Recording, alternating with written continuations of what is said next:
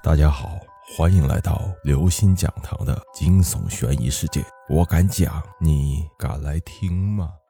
恐怖故事，怎么这么多人？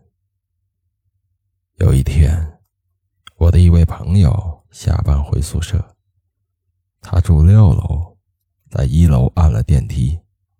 很幸运的是，电梯一下子就来了。他走了进去，里面空无一人。他一进去，电梯立刻就关上了门。电梯在嗡嗡声中升啊升啊，到了四楼的时候，电梯突然打开了，有两个人在外面探头探脑的，意思是想要进来，可不明白的是为什么看了看也没有进来。电梯门又嘎吱嘎吱的缓缓关上。就在电梯门快要关上的时候，我朋友清楚的听到他们在讨论：怎么这么多人呢？